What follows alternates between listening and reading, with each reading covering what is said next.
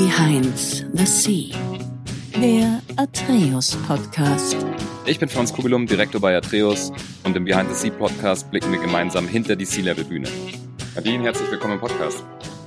Hallo Franz, freut mich sehr, da zu sein. Ich freue mich auch. Wir machen ja heute sozusagen die zweite One-Sum-Episode. Die Anouk war auch schon da und ich habe gesagt, wir müssen auf jeden Fall nochmal mit dir eine Episode machen und eventuell dann auch noch mit der dritten Gründerin von OneSum. Nadine, wie geht's dir heute? Mir geht's gut. Bin, also das Wetter ist nicht so ganz so toll, aber an sich geht's mir gut. Ja. Sehr gut, das ist immer wichtig, wenn wir eine Aufnahme machen. Zu OneSum. Bevor wir starten, möchte ich natürlich erstmal so ein bisschen ein Bild malen, damit die Leute, die jetzt vielleicht auch die Episode mit Anouk nicht gehört haben, verstehen, was ihr macht. Ich versuche es als erstes und dann ergänzt du es, okay? Ja. Ich habe mittlerweile auch schon OneSum getestet. Ich habe ja von euch ein cooles Testpackage gekriegt und habe es mir natürlich gleich angeschaut. OneSum ist eine App, die sowohl im Web als auch mobil läuft und mit der man sich ohne eine Person, die dazwischen geschaltet ist, persönlich weiterentwickeln kann. Das ist also eine Persönlichkeitsentwicklungs-App, eine Coaching-App und ihr geht mit dem Ansatz ran, dass man da natürlich an gewissen Punkten vielleicht schon auch noch eine Person braucht, aber eigentlich so diese Journey digital gestalten kann. Genau. Soweit. Soweit, so, so gut. Hast du ganz gut zusammengefasst, genau. Also es geht uns darum, dass man eben sich selber persönlich weiterentwickeln kann, ähm, aber dass es natürlich auch im beruflichen Aspekt super wichtig ist, ähm, also auch vom Businessmodell, dass wir ja eben auch B2B sind, also dass wir mit Unternehmen sprechen und da vor allem mit HR oder Geschäftsführung und denen OneSum eben auch anbieten für ihre Mitarbeitenden. Mhm. Ähm, vielleicht da auch nochmal so, warum machen wir das? Ähm, dass halt Coaching und Persönlichkeitsentwicklung ein sehr, sehr, sehr wichtiges Tool ist, was oft bei Führungskräften eingesetzt wird und eben auch Schlüsselpersonen oder dann aber leider Gottes oft halt auch noch im Unternehmen dann, wenn ein Problem da ist.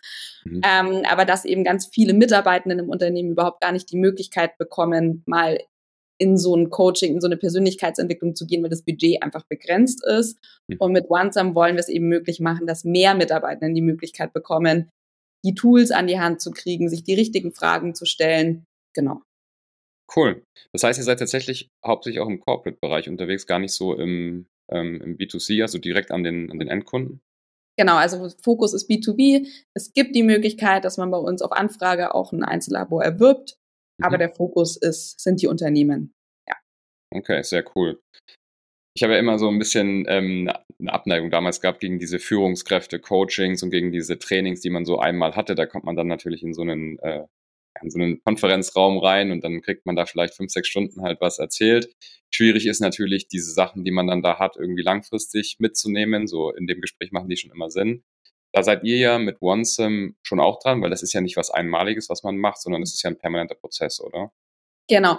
Also man hat in OneSum verschiedene Optionen, dass man eben Bereiche hat, wo man sich wirklich intensiver mit sich beschäftigt, wo es wirklich um die Persönlichkeitsentwicklung geht, ähm, was auch über einen längeren Zeitraum ist. Also Persönlichkeitsentwicklung dauert Zeit, das ist nicht von heute auf morgen gelöst und das ist ja auch das Problem oft an so Seminaren oder so Workshops. Das machst du einmal, dann gehst du raus, dann wirkt es vielleicht eine Woche nach und dann hast du es eigentlich wieder vergessen.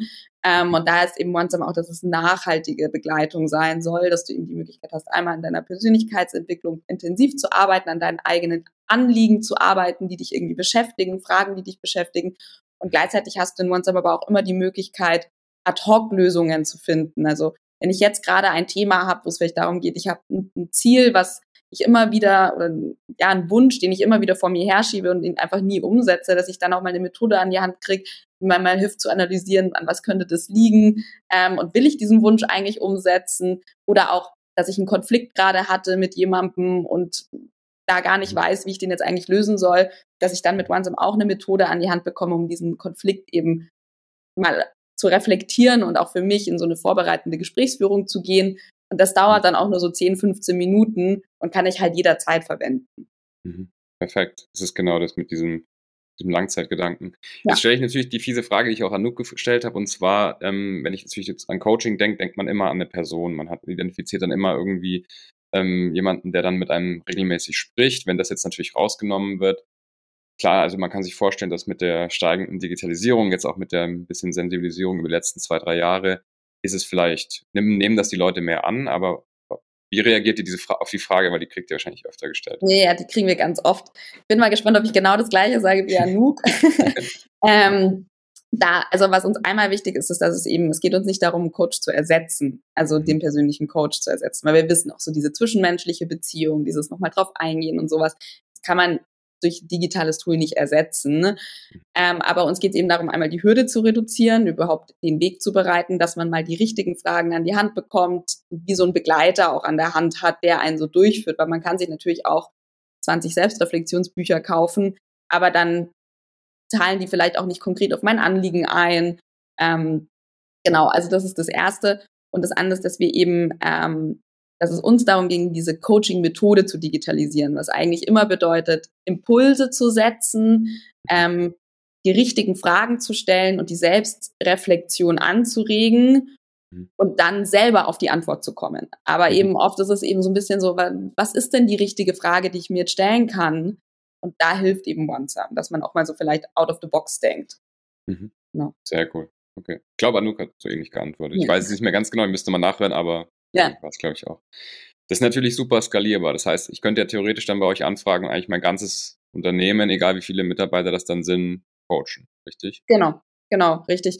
Und da ist aber auch immer unser Ansatz, klar, also es kann äh, eingesetzt werden, vor allem im Fokus jetzt auch auf die Mitarbeiterentwicklung, also vor allem auch Soft-Skill-Training. Das ist wir sind davon überzeugt, oder das ist ja auch der Coaching-Ansatz, je besser ich mich selber kenne und auch besser mit mir selber umgehe, dann gehe ich auch mit meinen Mitmenschen besser um, kann auch diese mhm. Tools vielleicht in der Führung von Mitarbeitenden anwenden oder auch mit meinen Kollegen und Kolleginnen.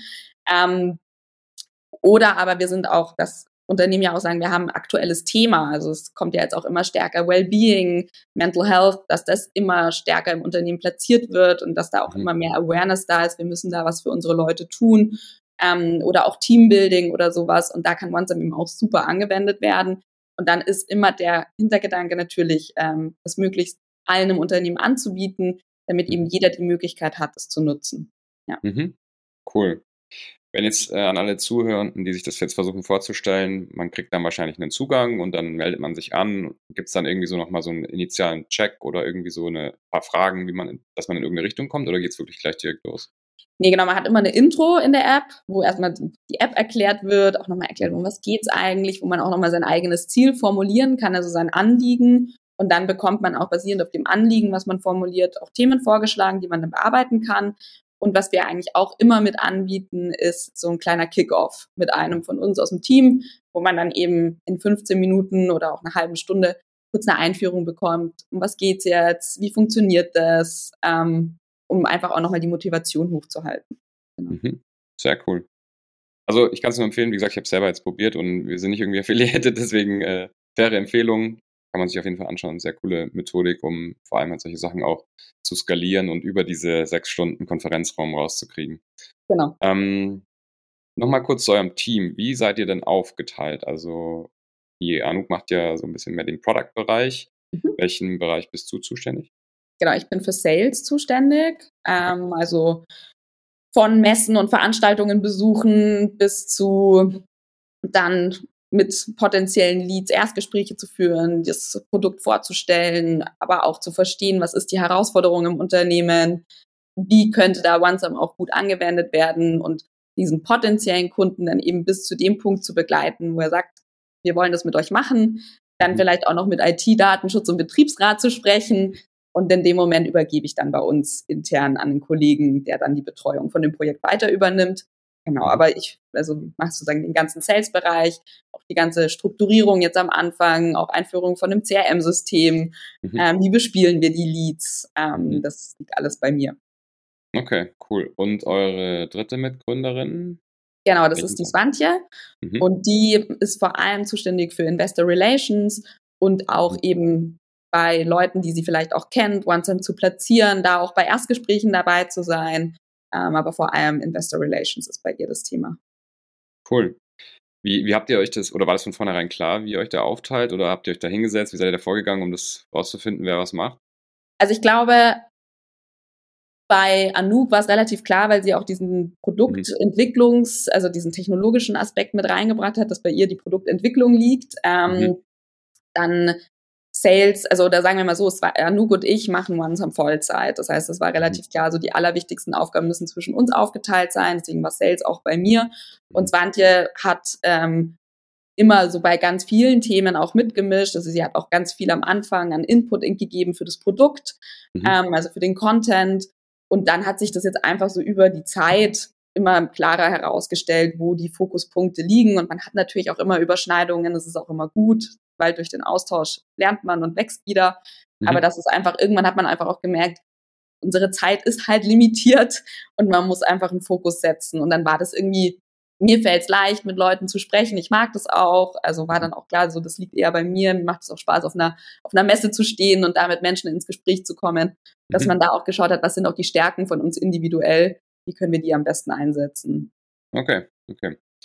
Wir gehen ja gleich eh nochmal einen Schritt zurück und finden so ein bisschen heraus, wie du da jetzt überhaupt hingekommen bist, zu der Gründung und jetzt auch zu der Stelle und natürlich auch, was du vorher gemacht hast.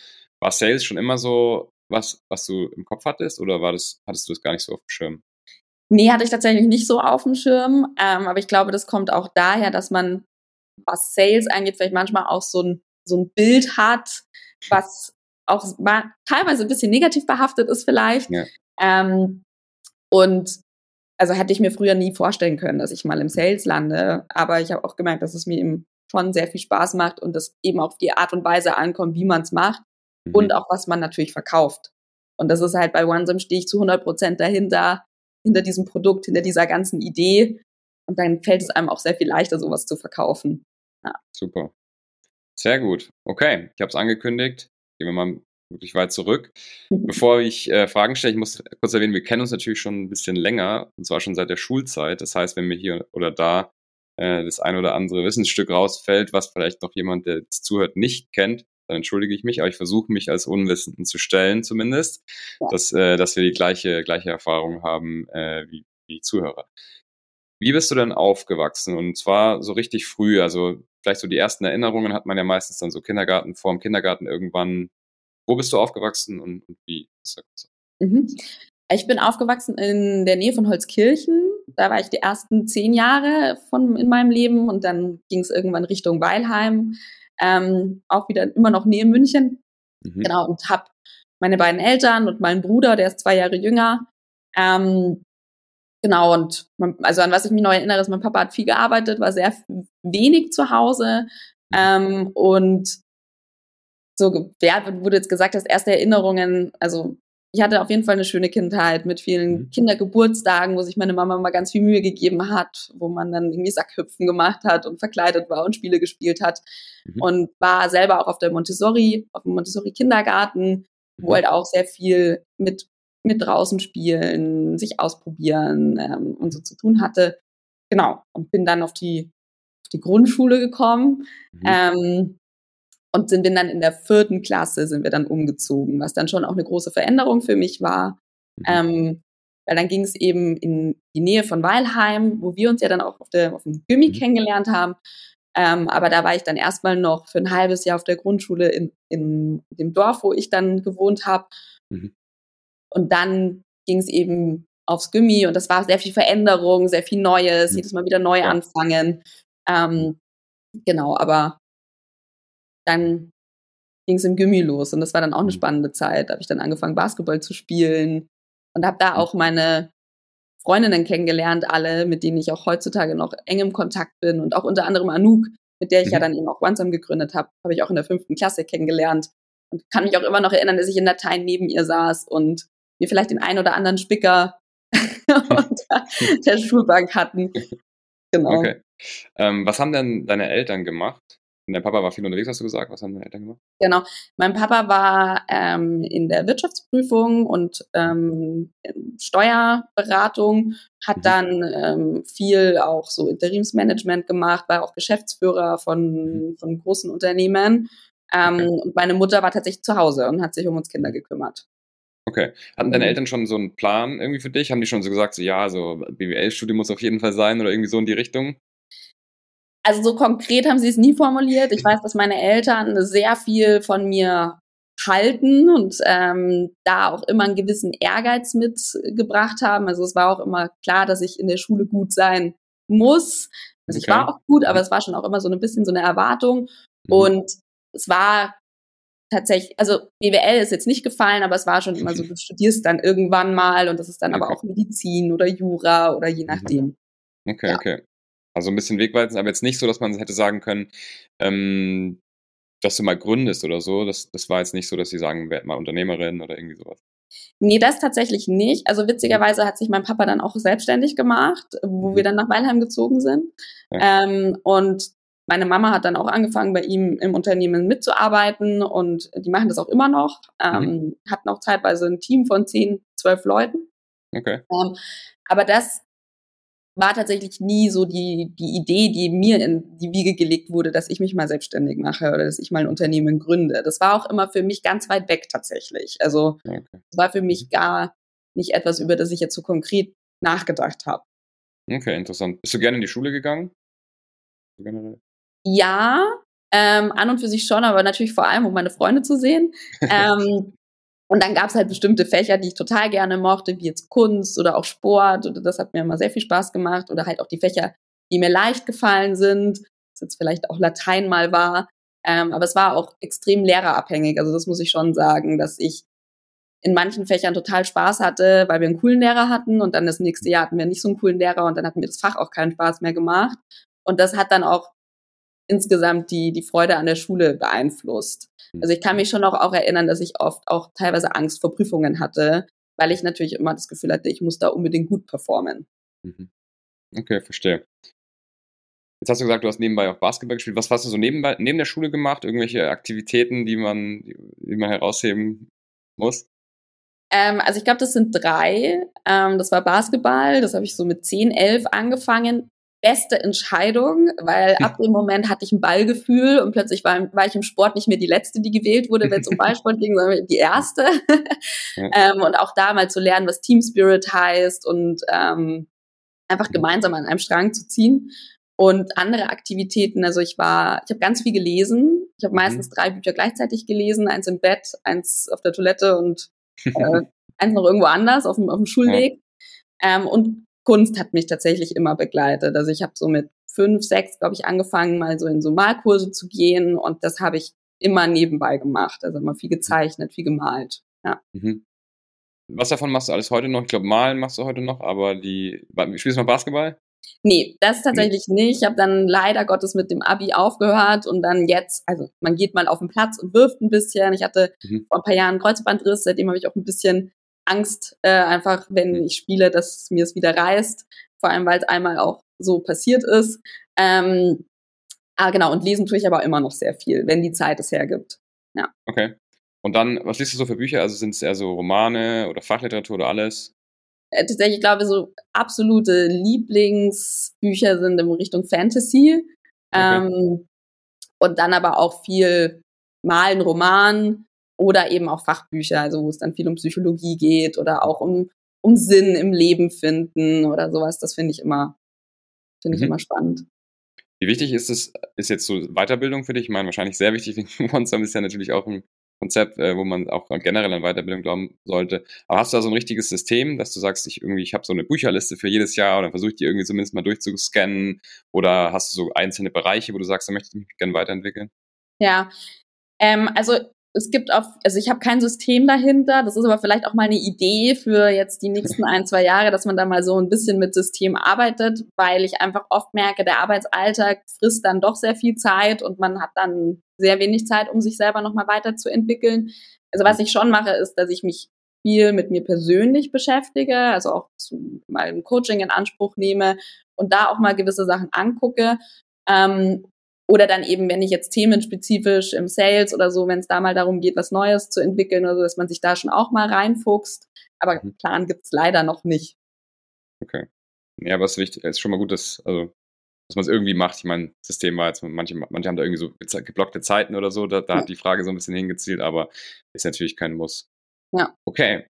Zurück zur Zeitlinie. Du warst ja dann, oder wir waren, wir waren ja gemeinsam äh, auf einem, auf einem Gimmi, haben dann Abi gemacht und wie ging es dann weiter? Hast du dann erstmal gearbeitet oder hast du gleich studiert?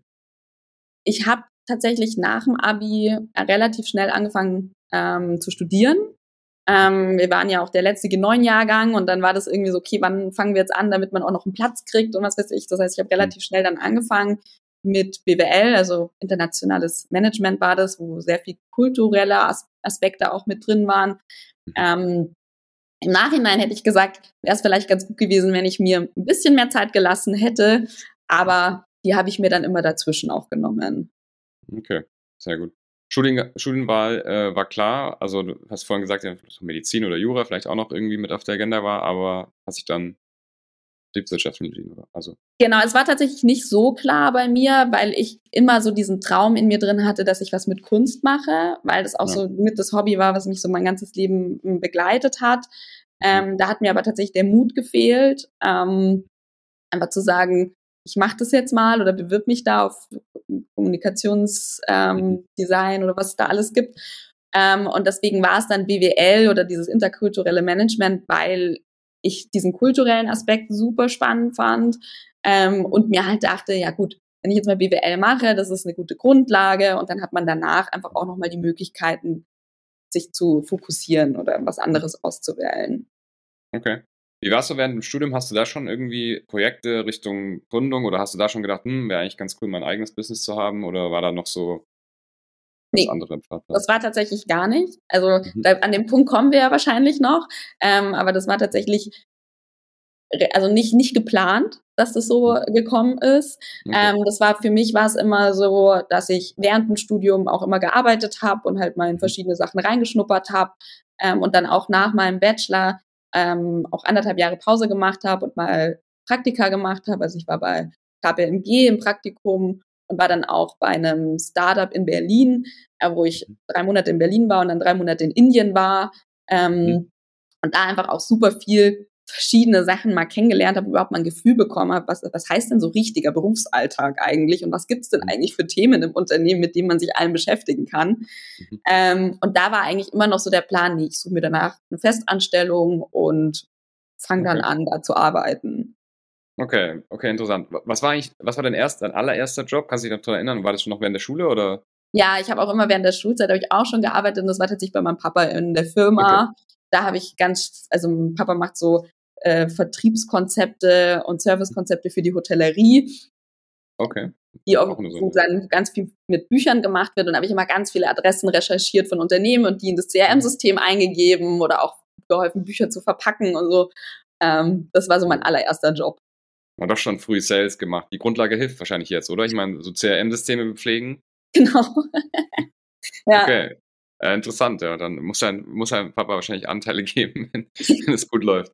Ja. Ähm, okay, interessant. Aber es ging dann so ein bisschen auch Richtung Consulting, hast du ja gesagt, oder KPMG, Wirtschaftsprüfung. Nachdem, was hast du da gemacht? War es Consulting oder war es Wirtschaftsprüfung? Nee, damals, also wo ich das Praktikum gemacht habe, das war tatsächlich in dem eher generellen Bereich, wo ich dann vor allem ähm, also da ging es viel um Strategie und da war ich im Startup-Bereich angesiedelt. Also die hatten mal so ein Programm, wo sie eben auch äh, Beratung für Startups angeboten haben, wo dann auch mal Startups bei uns im Haus waren bei KPMG, wo man die dann ähm, unterstützt hat und mit, mit Rechtsfragen ähm, geholfen hat. Und da habe ich halt die Startups betreut und dieses ganze Programm betreut und da ging es auch viel um Social Media, wie können wir das größer machen. Also das war das damals, also hat, hatte noch nichts mit dem Beratungsaspekt zu tun. Mhm. Aber es hätte ja dann auch relativ, also sag ich mal so mit dem Businessstudium, du warst dann ja noch in Kopenhagen, richtig? Hast dann genau genau noch die, das war ja so ein bisschen mehr unternehmerisch, der Master, oder? Genau, das war dann äh, Management of Innovation und Business Development. Also ganz viel darum, wie kann man Innovationen in Unternehmen holen, natürlich auch in Großkonzernen, wie funktioniert das, was gibt's für Arten von Innovationen.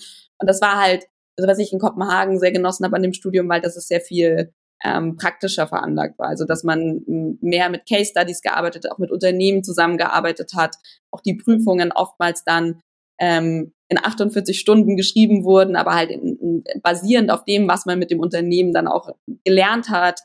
Ähm, genau, also und da war aber eben, also in Kopenhagen war auch diese Startup-Szene sehr groß und da ist man auch sehr viel mehr in Berührung damit gekommen, weil es auch ein, zwei Studiengänge gab, die sehr auf Gründung und sowas ausgelegt waren. Und das war auf jeden Fall eine spannende Zeit. Okay, interessant. Also du hast eigentlich schon ziemlich viel darüber gelernt, sag ich mal, über das Gründen, ja. auch schon mit Sales, ne, in dem ersten Job. Ähm, aber es war noch nicht so richtig äh, auf deinem Schirm, dass du mhm. sagst hast. Okay. Bist du der Meinung, dass man ähm, eigentlich so gründen kann und sich das irgendwie vorstellen kann, dass man sagt, ich gründe jetzt was? Oder ist es eher sowas, was dich rauszieht quasi aus dem Angestelltenverhältnis, weil du halt eine Idee hast oder irgendwie was? Ähm, eine Option? Ich glaube, das kommt immer drauf an. Also das ist, glaube ich, ganz individuell von Person zu Person. Es gibt ja, also man habe ich auch genug getroffen in Kopenhagen, ähm, Leute, die gesagt haben, ich will auf jeden Fall gründen. Das ist für mich mhm. das, der Traum. Mhm. Ähm, und dann gibt es natürlich andere, die sagen, ich bin in einer Festanstellung, ich habe jetzt eine Idee, vielleicht auch basierend auf dem, was ich in dem Unternehmen mitbekommen habe. Deswegen will ich gründen und mache mich jetzt selbstständig. Also ich glaube, es gibt beides. Ich mhm. glaube, man, also ich glaube, Gründen ist klar auf irgendwo auch eine Berufung, aber ich mhm. glaube, dass man das auch lernen kann. Also und dass man da auch reinwächst und das ist manchmal auch, also wie es jetzt bei mir zum Beispiel auch war, ich habe davor nie drüber nachgedacht, dass ich selber gründe. Mhm. Auch weil ich, glaube ich, immer dachte, ich muss dafür eine Idee haben und es muss so eine richtig durchschlagende Idee sein, sonst macht das gar keinen Sinn. Ähm, und bei mir war es halt damals dann eher so, durch Menschen, die ich kannte, die an Themen gearbeitet haben, die ich super spannend finde und mit denen in Berührung gekommen bin, dass ich dann da so mitgegangen bin mhm. und im Nachhinein sagen würde, es war eine super, super, super coole Entscheidung, dass ich das gemacht hätte. Aber wenn man mich drei, vier Jahre davor gefragt hätte, ob ich es mache oder ob ich mir das vorstellen kann, hätte ich gesagt, nee. Mhm. Verstehe. Okay. Sehr interessant. Gut, dann, also, wie war denn dann so die, die, du hast vorher gesagt, du hast so erstmal gesehen, wie sieht so ein Arbeitsalltag aus, also Vollzeit zu arbeiten, nicht mehr neben dem Studium oder irgendwie so. Wie waren dann dann so die ersten Erfahrungen? Wie, was hast du als allerersten Job dann quasi nach dem Master gemacht? Genau, da war ich dann bei KPMG mhm. und da war ich dann in der Strategieberatung im Bereich People und Change. Also da ging es ganz viel um natürlich Organisationsentwicklung oder im Endeffekt waren es einfach Projekte, die in den Unternehmen im HR-Bereich angesiedelt waren. Also mhm. ich war dann damals auf einem großen Projekt, wo es um einen Carve-out ging. Also ein Teil mhm. vom Unternehmen wurde sozusagen abgespalten und in ein neues Unternehmen, in ein anderes Unternehmen integriert. Und da war ich halt mit dabei. Okay. Genau, und ähm, also war super spannend. Ähm, ich habe für mich relativ schnell gemerkt, dass das nicht die Welt ist, in der ich arbeiten möchte. Also da, das mhm. ging mit ganz vielen unterschiedlichen Sachen einher, aber ich bin auch einfach nicht der Kostümträger und der hohe Schuheträger. Ähm, mag ich nicht, möchte mhm. einfach so sein, wie ich bin und so auch in die Arbeit gehen. Ähm, und habe dann auch einfach auch gemerkt, so dann immer nur beim Kunden zu sein und immer nur im Endeffekt mhm. das zu tun, was der verlangt, ähm, und dann jedes Mal wieder sich neu irgendwie reinzufuchsen und was weiß ich. Also da hat mir einfach so ein bisschen der, die, ja. die Leidenschaft dann gefehlt, weil ich irgendwie nicht so genau wusste, auch für was stehe ich hier eigentlich und ähm, was ist auch der Mehrwert, den ich eigentlich liefere. Hm. Genau, und bin dann auch, also ich habe dann relativ schnell das für mich gemerkt, habe mich natürlich nicht so leicht getan mit der Entscheidung, ist ja auch immer groß. Man, man, man geht ja oft auch in die Beratung, wenn man eben sagt, ich mache das jetzt mal zwei, drei Jahre, um mir so eine gute Basis zu schaffen, um dann was anderes zu machen. Ähm, deswegen war es für mich auf jeden Fall keine leichte Entscheidung, habe dann aber für mich entschieden, dass ich das nicht weitermache und dass ich erstmal rausgehe und habe da eben auch selber schon angefangen, selber mit Coaching mich zu beschäftigen, also auch selber Coaching in Anspruch zu nehmen, um einfach mal rauszufinden, Warum fallen mir gewisse Entscheidungen auch so schwer zu treffen? Wer bin ich eigentlich? Was ist mir eigentlich wichtig? Wo will ich eigentlich gerne hin? Und habe einfach auch gemerkt in Gesprächen mit Freunden und so, dass das Thema nicht nur mich beschäftigt, sondern extrem viele andere Leute auch beschäftigt. Mhm. Und habe dann eben gesagt, okay, ich gehe mal in den Bereich Coaching und gucke mir das mal an, ob das das Richtige für mich ist. Und bin dann eben mit Anouk ins Gespräch gekommen, die dann damals schon bei Swantje im Coaching-Unternehmen gearbeitet hat und bin dann eben erstmal zu, zu Connect und Develop, also zu dieser Coaching-Firma gekommen und mhm. mit dem, mit der Absicht mal in diesen Coaching-Bereich reinzuschnuppern und da stärker reinzuwachsen. Mhm. Okay, interessant. Das Thema Coaching finde ich auch super, super spannend. Also ich meine, ich kenne es mehr so aus dem Sportbereich natürlich. Ich habe immer irgendwie so Coaches gehabt für, für verschiedene Bereiche. Kraft, dann Ausdauer, dann halt generell fürs, fürs Spiel. Ähm, wie siehst du das, das ganze Thema Coaching? Du hast gesagt, du hast dir dann relativ früh geholt. Ich glaube, das ist jetzt nicht so typisch, dass das vielleicht dann auch schon in dem Alter sich. Wie waren da so die ersten Erfahrungen? Hast du da gleich jemanden gefunden, der oder die dann gepasst hat, oder? Ähm, also da Coaches tatsächlich, da hatte ich dann das Glück, dass mein Vater auch in seinem Business da angefangen hat, sich auch stärker mit zu beschäftigen, auch mal lange überlegt hat, ob er auch selber so eine mit einer Akademie mitgestaltet und dann auch mit, mhm. mit ganz coolen Coaches in Kontakt war. Und da, das war dann eher auf Weiterempfehlungen, so, Nadine, das könnte was für dich sein, schau dir das doch mal an. Ähm, aber also greife ich auch einmal vorweg. Ich hatte tatsächlich in der Zeit, als ich in Kopenhagen war, nicht so eine einfache Zeit teilweise. Also ich hatte dann auch eine diagnostizierte Depression, hm, ähm, okay. weil es mir einfach nicht gut ging. Und das war dann das erste Mal, dass ich auch angefangen habe, mit, mit Therapeuten zu arbeiten und ähm, da halt auch mal hinzugucken, an was liegt es. Ähm, und das war eigentlich so der Punkt, wo ich in Berührung damit gekommen bin. Auch erstes Mal mit in Berührung gekommen bin mit diesen Themen Glaubenssätze. Also was habe ich als Kind gelernt, was mich heute noch prägt, was aber eigentlich gar nicht mehr wahr ist oder sowas. Und das waren, da muss ich sagen, das waren sehr augenöffnende Erfahrungen, die ich da gemacht habe, weil ich einfach gemerkt habe, wie da auch bei mir was in Bewegung kam und sich angefangen hat, was zu verändern. Und aber mhm. auch zu sehen, ich meine, ich war da noch relativ jung, da war ich Mitte 20, ähm, auch zu sehen, wen das alles treffen kann. Ähm, also ich war dann auch, ich war auch kurz in der Klinik mal, weil ich einfach gesagt habe, ich brauche diese Auszeit, ich brauche diesen Raum. Und da auch zu sehen, ganz viele Leute sind dann aber auch 40 plus, wo dann der mhm. Punkt ist, wo sie nicht mehr können, wo sie merken, das, was ich tue, mir fehlt der Sinn dahinter oder so oder ganz unterschiedliche Sachen, also auch Schicksalsschläge, die einen sehr prägen können. Und das fand ich sehr, sehr augenöffnend und sehr spannend für ja. mich selber. Ja, finde ich gut. Also ich finde das Thema auch wichtig. Man denkt immer, man ist da so alleine oder es gibt keine Leute, die es auch haben. Dabei gibt es, wenn man sich ein bisschen Statistik anguckt, gehst du irgendwie durch die Fußgängerzone und müsst mindestens fünf Leute gesehen haben, die das auch haben, wahrscheinlich ja. sogar. Und dann noch mit allen anderen mentalen Themen, die man da ähm, hat, sind es wahrscheinlich sogar jeder zweite oder jeder dritte. Ja. Ähm, aber man redet halt nicht so drüber. Ne? Es ist nicht so, wie wenn du dir einen Arm brichst, dass dann alle herkommen und unterschreiben auf deinem Kopf oder so, sondern genau. du, man wird halt, es wird halt nicht drüber gesprochen. Und das, das finde ich das auch das Coaching ganz gut, weil, also, das ist nochmal quasi ein weiterer Ast, der auch, sag ich mal, auf das Thema Kopf eingeht auch. Ne? genau, nur, absolut. Ja.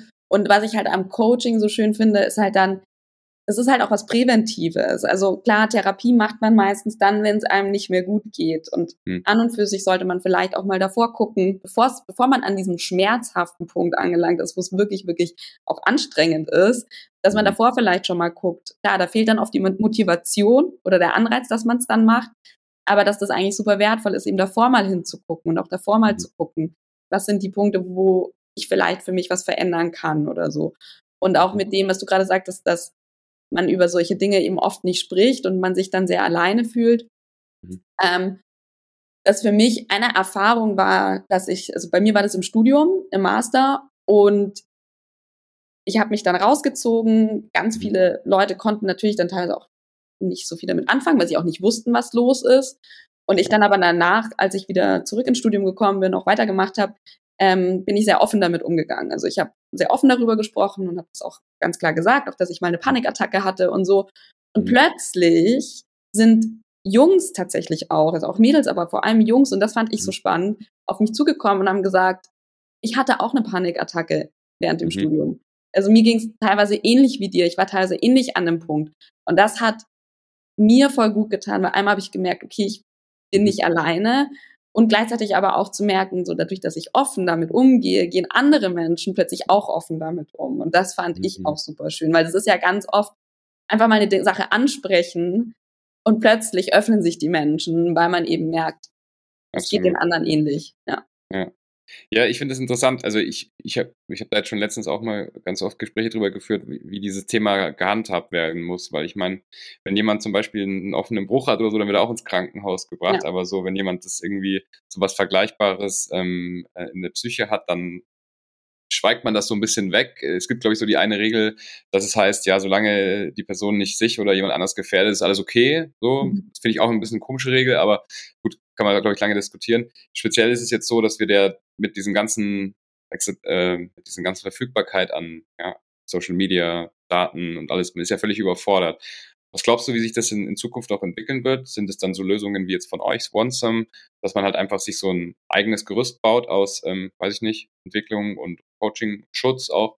Oder glaubst du, dass es tatsächlich irgendwann mal vielleicht was Öffentliches geben muss, was sich damit ein bisschen äh, auseinandersetzt, sage ich mal? Ja. Also ich glaube, was eine Sache ist, ist, es muss, also vielleicht jetzt was, was, was muss öffentlich angeboten werden oder so. Ich glaube, dass da das ganze Therapieangebot oder sowas, das muss besser werden. Also man wartet ja teilweise, das kriege ich jetzt auch viel von Freunden mhm. oder sowas mit, dass wenn man Therapeuten sucht, dass man teilweise ein halbes Jahr oder ein Jahr wartet. Mhm. Ähm, und auch das ganze System an sich, finde ich, auch ein bisschen verändert werden muss, weil wenn man erstmal an einem Punkt ist, wo es einem nicht gut geht, dann in diese Therapeutensuche zu gehen, in diesen ganzen, sich in diesen Prozess einzuklinken, das ist mhm. sehr, sehr, sehr schwer. Mhm. Ähm, und ich glaube, dass es, also ich bin auch der Meinung, dass vielleicht auch sowas wie Coaching irgendwie so ein bisschen verfügbarer gemacht werden soll. Ich meine, das ist ja genau der Ansatz, den wir ja auch verfolgen, dass man eben sagt, diese Hürde mal reduzieren, weil Coaching einfach dann doch nicht so günstig ist.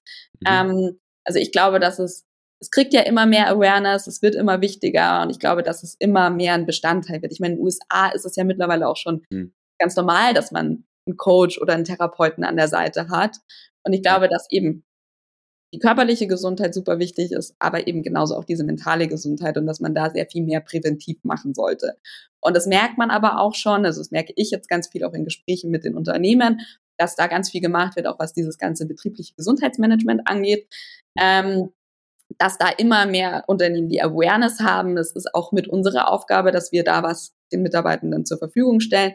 Und ich habe das jetzt auch von Freunden mitbekommen. Das ist, glaube ich, noch nicht so oft der Fall, aber dass die zum Beispiel auch die Option haben, fünf bis zehn äh, Therapeutenstunden über die Firma zu machen. Was ich okay. mega cool finde, weil das dann einfach so ein bisschen selbstverständlicher ist, ist ein bisschen vereinfachter, auch den Zugang zu finden.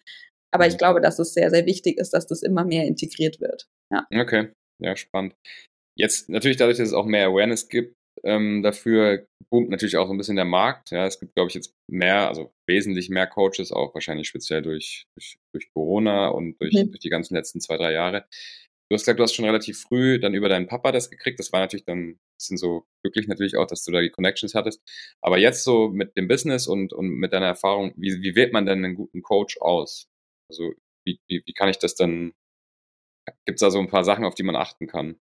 Also klar, man kann auf gewisse Zertifizierungen achten, die, hm. also es gibt, man kriegt als Coach, wenn man eine Coaching-Ausbildung macht, ein Zertifikat, dass man darauf achtet, dass man auch mal guckt, was der Coach vielleicht auch für eine Ausbildung gemacht hat.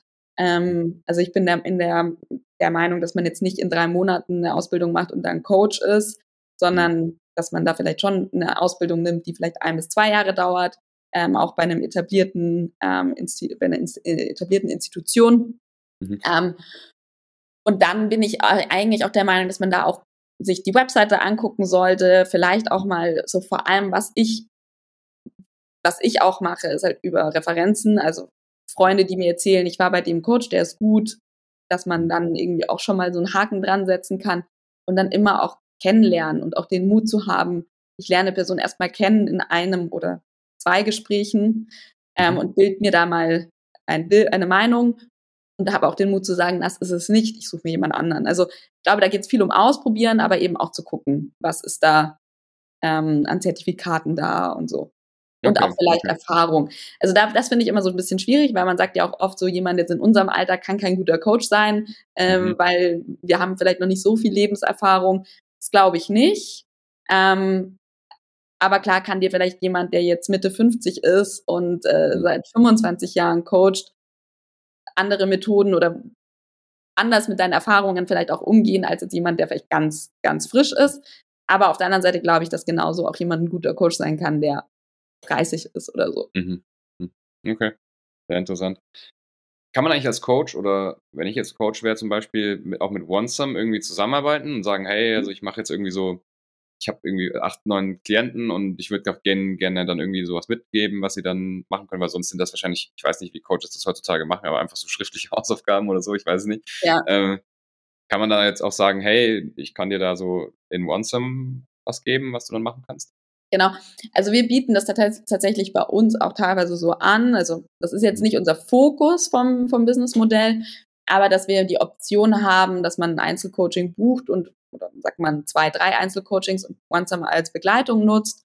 Und dann ist es halt immer ganz cool, dass man sagt, vielleicht vor dem ersten Coaching kannst du schon mal die ersten drei Themen bearbeiten und dann hat man das Kenn Kennenlerngespräch oder das tiefere, tiefere Gespräch und geht ähm, bisschen mehr ans Eingemachte und gibt dann in OneSum einfach auch Hausaufgaben. Also dass man sagt, bearbeite doch mal bis zum nächsten Mal das Thema Glaubenssätze und Antreiber und dann bringst du die Ergebnisse oder die Erkenntnisse, die du hattest, mit und dann können wir im nächsten Coaching basierend auf dem Thema, was wir ja gemeinsam bearbeiten, aber nochmal in die Tiefe daran arbeiten, ähm, was auf jeden Fall sinnvoll ist. Also wir bieten das auch teilweise in Kombination mit Workshops an, dass es als Vorbereitung oder auch als Nachbereitung dient.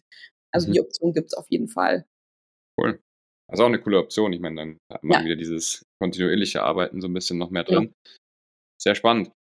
Wir kommen langsam ans Ende vom Podcast. Ich habe auch noch, ähm, ja, noch ein, zwei, ein, zwei Fragen, sage ich mal. Was, aber wenn man jetzt aufmerksam zugehört hat, glaube ich, hat man hier und da schon ziemlich coole Tipps gehört. Also du musst dich natürlich nicht wiederholen, aber wenn du jetzt so dran denkst, ähm, zurückblickend, du hast irgendwann dann so diesen Moment gehabt, wo du dich gefragt hast, was will ich eigentlich, was soll ich machen? Und dann hast du dich auch wahrscheinlich irgendwie mehr so in die Richtung orientiert, in die du halt dann gehen wolltest, wie du gesagt hast. Was hättest du denn für Tipps für Leute, die, sage ich mal, auch entweder gründen wollen oder die auch mal, sage ich mal, in so eine verantwortliche Rolle kommen wollen, sei es nun Management bei einer großen Firma, sei es Management von der eigenen Company. Gibt es da irgendwelche Tipps oder ist das, ist tippfrei? Kann man da nichts geben? Also wie man Gründer wird, ich glaube, es geht, also was ganz wichtig ist, ist natürlich so, was für eine Idee habe ich, auch vielleicht die Idee, die man hat, ähm, mal mit ein paar Menschen auch zurückzuspielen, vielleicht auch mit Menschen zurückzuspielen, die sich in dem Feld auch auskennen, beziehungsweise was ich da halt super wertvoll finde, das haben wir am Anfang auch gemacht, dass man halt für die Zielgruppe, wo man dieses, diese Idee dann sieht, mal mit denen Interviews führt, um auch zu gucken, ist überhaupt Bedarf da, ähm, ist die Idee cool oder nicht.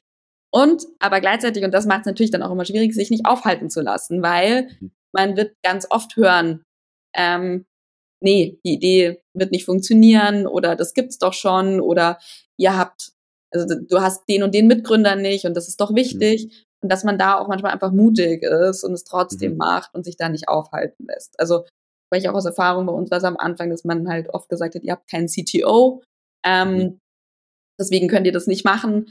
Und wir haben dann irgendwann gesagt, wieso denn nicht? Also sollen wir uns jetzt davon aufhalten lassen? Dann finden Mhm. wir halt einen anderen Weg, aber wir machen das auf jeden Fall. Ja. Mhm. Cool. Und vielleicht noch, also das ist, das war eine Sache, die mir damals, das war so, so ein Moment, das war so eine tolle Erkenntnis, als ich da ähm, noch in meinem Job bei KPMG war, da habe ich mit meiner Projektleiterin damals gesprochen, habe ganz ehrlich mit ihr geredet, dass ich mir eben nicht sicher bin, ob der Job das Richtige für mich ist. Und dann hat sie damals zu mir gesagt, dass man einen Job auch manchmal so ein bisschen sehen kann, wie wenn man eine Beziehung hat. Ähm, dass es halt, es muss halt stimmen zwischen beiden. Und es ist auch nicht immer nur der andere, der nicht in Ordnung ist oder wo was nicht passt, sondern dass man auch mal bei sich selber hingucken muss und auch mal gucken muss, was will denn eigentlich ich? Was ist mir wichtig? Oder wo habe ich vielleicht auch meine Schwächen oder meine Entwicklungsfelder, wo ich vielleicht auch mal hingucken muss. Und dass man natürlich auch, also wenn man dann natürlich das Bild der Beziehung anguckt, da hat man ja auch nicht im ersten Moment gleich den richtigen Partner gefunden, sondern man hat mal eine Beziehung. Ich meine, fängt vielleicht mit 16, 17 an zu daten, Mhm. macht dann erste Erfahrungen, findet dann so ein bisschen raus, was ist mir wichtig, was ist, was, was geht für mich gar nicht. Ähm, und dann hat man wieder eine neue Beziehung und dann probiert man auch wieder Dinge aus. Und Mhm.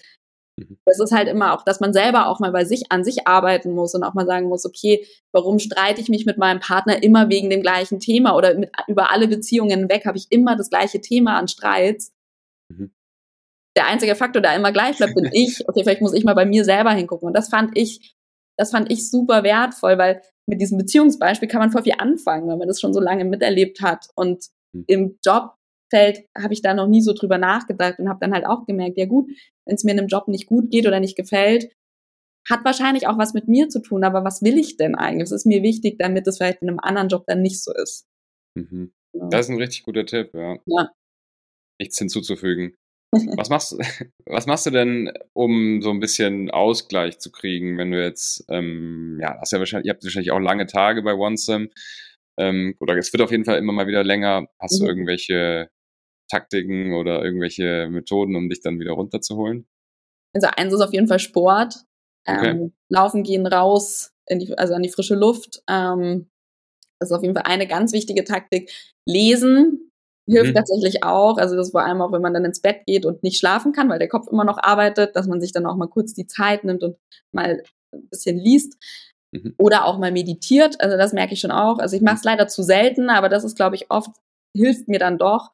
Ja, und am Wochenende ist es halt dann auch raus in die Natur oder aber tatsächlich auch einfach mal feiern gehen und einfach mal Klar. loslassen. Klar. Ja. Kannst du meditieren, richtig so dich hinsetzen und meditieren oder machst du das mit einem Guided, äh, mit einer App oder irgendwie so? Ähm, also ich mache, ich habe beides gemacht. Ich habe ähm, tatsächlich auch eine Technik mal gelernt, wo ich auch selber ähm, das machen kann. Ähm, funktioniert mal besser, mal schlechter. Wenn ich merke, es funktioniert nicht so gut, dann ist auch immer so eine angeleitete Meditation ganz cool. Da habe ich auch mal Headspace genutzt und so, mhm. weil das einfach einem auch nochmal die ganze Methodik ähm, näher bringt und einfach eine Anleitung gibt. Ja. Cool. Sehr cool. Sehr, sehr schöne Tipps. Ich glaube, ähm, ich habe noch ein, zwei Fragen. Also ganz, jetzt sind es wirklich die letzten zwei Fragen. ähm, und zwar, wenn du jetzt so an OneSum denkst, so in den nächsten, sagen wir mal, mittelfristig, so fünf, fünf, sechs Jahre. Ich, ich weiß nicht, ob, ob ihr einen konkreten Plan vielleicht sogar dafür habt, aber was, was würdest du dir wünschen, wie das in fünf Jahren das Unternehmen aussieht und was ihr, wem ihr helft, was ihr macht, etc.? Ja, Boah, also das ist, das ist eine Frage, ich schaue mal, dass ich nicht zu lange drauf antworte. ja, okay, ähm, ja. Weil ich glaube, wir haben ganz viel vor und das ist jetzt, wir sind jetzt mittlerweile um die 20 Leute bei uns und es ist halt ein total tolles Team, wo es ganz viel Zusammenhalt, ganz viel Offenheit gibt. Ähm, also man redet, man kann auch mal weinen oder so, wenn es einem nicht gut geht und es wird ähm, angenommen und man ist auch füreinander da, aber es ist auch niemand gezwungen, das zu zeigen. Und das heißt, ein Ziel wäre natürlich, diese Kultur zu bewahren, was spannend wird, weil je größer wir werden, desto schwieriger wird das auch werden. Mhm. Ähm, ich glaube, so ein Ziel ist auf jeden Fall, dass wir in den Unternehmen so ein bisschen so ein Must-Have sind, ähm, mhm. weil mhm. einfach jeder gemerkt hat, dass das so wichtig ist und dass wir da wirklich Mitarbeitende weiterbringen und dass wir, also das kriegen wir jetzt schon, aber dass es halt noch viel größer wird, dass man auch an Feedbacks halt immer öfter noch zu hören kriegt, das hat mir wirklich geholfen, das hat mich weitergebracht, das hat mein Leben verändert. Also so ein Feedback haben wir auch schon mal bekommen, was halt super schön ist. Mhm, cool. ähm, und dann natürlich wäre natürlich der Wunsch auch, dass man sagt, wir erreichen auch Einzeluser, ähm, mhm. jeder kann sich diese App holen und wir wollen auch, also das ist ein ganz großes Ziel, also eine richtige One-Some-Community aufbauen. Wir haben jetzt schon so Art Community-Sessions, wo die Menschen, die OneSum nutzen, eben zusammenkommen. Das haben wir teilweise unternehmensintern, aber auch unternehmensübergreifend, dass das halt nochmal viel größer wird. Und immer mehr Raum geschaffen wird für solche Themen, um die zu teilen und füreinander da irgendwie auch zu sein. Und das eben, ich glaube, das ist auch nochmal ein Wunsch, auch ganz speziell von mir, auch basierend auf den eigenen Erfahrungen, dass man einfach immer mehr drüber spricht und dass man eben auch merkt, ich bin eben nicht alleine, sondern und ich bin auch nicht komisch, weil mich das Thema mhm. beschäftigt oder so, sondern es ist einfach normal. Mhm. Cool. Sehr schön, sehr tolle Sachen auf jeden Fall für die nächsten fünf Jahre. Bin mir gespannt, was passiert. Und das Coole ist an solchen Formaten, man kann dann immer fünf Jahre zurückgucken und sich genau. äh, anschauen, was man gemacht hat und was ja. man gesagt hat. Ähm, sehr, sehr interessant. Also wie gesagt, ich finde den Space von OneSum auch sehr, sehr cool. Was ihr da macht, ist super. Speziell auch, wenn man jetzt auf Web 3.0 guckt, da gibt es auch sicherlich äh, extrem viele Opportunities, auch was das ganze Community Building angeht. Mhm. Ähm, sehr, sehr coole Sachen. Äh, Nadine, wo kann man dich erreichen? Auf LinkedIn das ist, mhm. glaube ich, die beste Art und Weise. Ja, genau. Super. Ansonsten natürlich auch mal auf eurer Homepage vorbeischauen, sich mal genau. anschauen, was ihr macht. Genau. Genau, www.onesum.de. Da kann man natürlich auch immer vorbeigucken. Da findet man auch meine Kontaktdaten. Also da kann man sich auch an mich wenden. Ja. Klasse. Sehr cool. Vielen lieben Dank, dass du da warst. Hat mich sehr gefreut, äh, das zweite OneSome Podcast sozusagen aufzunehmen, jetzt nochmal eine andere Perspektive zu kriegen. Muss ich wahrscheinlich auch noch ähm, Zwantje irgendwann einladen, wenn sich das ja. ausgeht. Ähm, spreche sie mal an oder du, du, du kannst ja schon mal, kannst ja schon mal Bescheid sagen. Ja, das mache ich. Die freut sich auf jeden Fall. Perfekt. Dann vielen lieben Dank, dass du da warst. Und alle, die jetzt noch zuhören, natürlich bitte unbedingt eine Bewertung da lassen oder einen Kommentar, je nachdem, auf welcher Plattform ihr zuhört. Und wenn ihr solche Episoden wie mit Nadine jetzt und zu OneSum in eurem Feed haben möchtet, dann abonniert den Kanal. Das ist wichtig, dann kriegt ihr das regelmäßig. Der Podcast wird von Atreus präsentiert, also auch mal bei atreus.de vorbeischauen, falls ihr Interim Management oder Management on Demand Bedarf habt. Vielen Dank, Nadine, schönen Abend dir und wir sehen uns bald. Ciao, ciao. Danke, ciao.